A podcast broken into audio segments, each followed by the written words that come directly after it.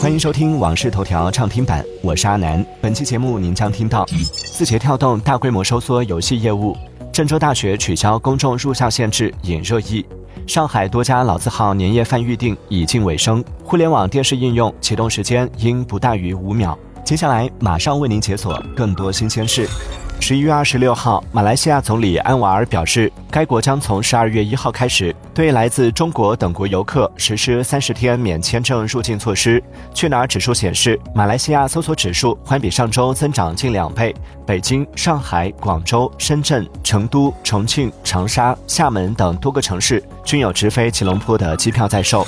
近日，贵州六盘水一段列车门未关，乘客欲上车被拒的视频引发关注，有网友质疑该行为欠妥。对此，一二三零六客服人员回应称，站内换乘也需要通过检票口提前检票后才能进入站台，而检票口均有停检时间，凡在停检时间前进入站台均可上车，过了安全时间就不能进站上车了。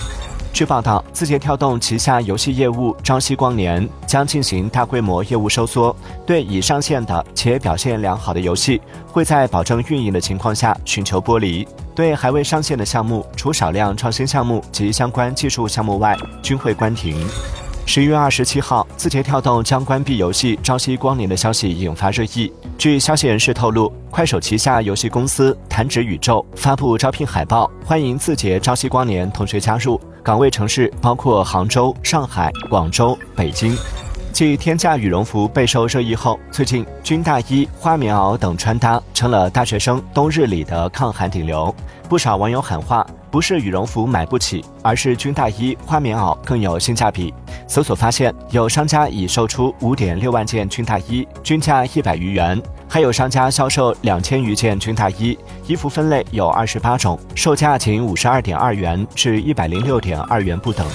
近日，烟台肺科医院员工反映，医院已拖欠六个月工资，基本生活没保障。对此，芝罘区卫生健康局回应称，情况属实，目前医院正与财政局、主管局多方协调，筹措资金。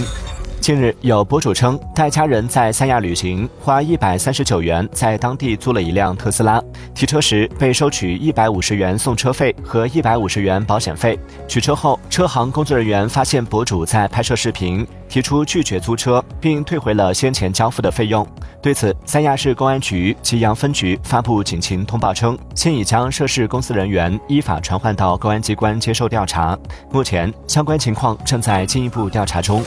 近日，郑州大学取消公众入校限制的相关话题引发网友热议。有人觉得大学本应该对公众开放，也有人觉得开放不利于管理，更会影响师生的工作和学习。对此您怎么看？欢迎在评论区留言分享您的观点。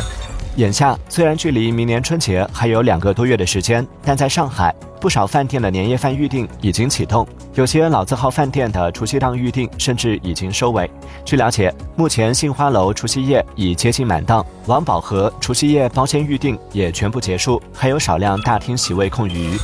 近日，哔哩哔哩与华为共同宣布达成鸿蒙领域全面合作，并正式启动鸿蒙原生应用开发工作。哔哩哔哩将充分利用 Harmony OS 独特的全场景分布式体验、原生智能、纯净安全、大模型 AI 交互等能力，为用户提供更多创新体验。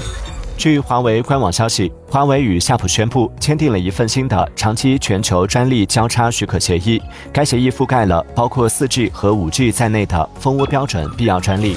据国家广播电视总局组织审查的相关标准文件提到。互联网电视应用启动时间宜小于三秒，应不大于五秒。互联网电视应用的启动广告时间应包含在互联网电视应用启动时间内。十一月二十六号，小杨甄选群星演唱会在安徽合肥奥体中心举行。数据显示，演唱会线上观看人数达六千五百七十二点四万，点赞数高达五点二亿。小杨甄选账号涨粉四百零二点三万。感谢收听《往事头条》畅听版，我是阿南。订阅收藏《往事头条》，听见更多新鲜事。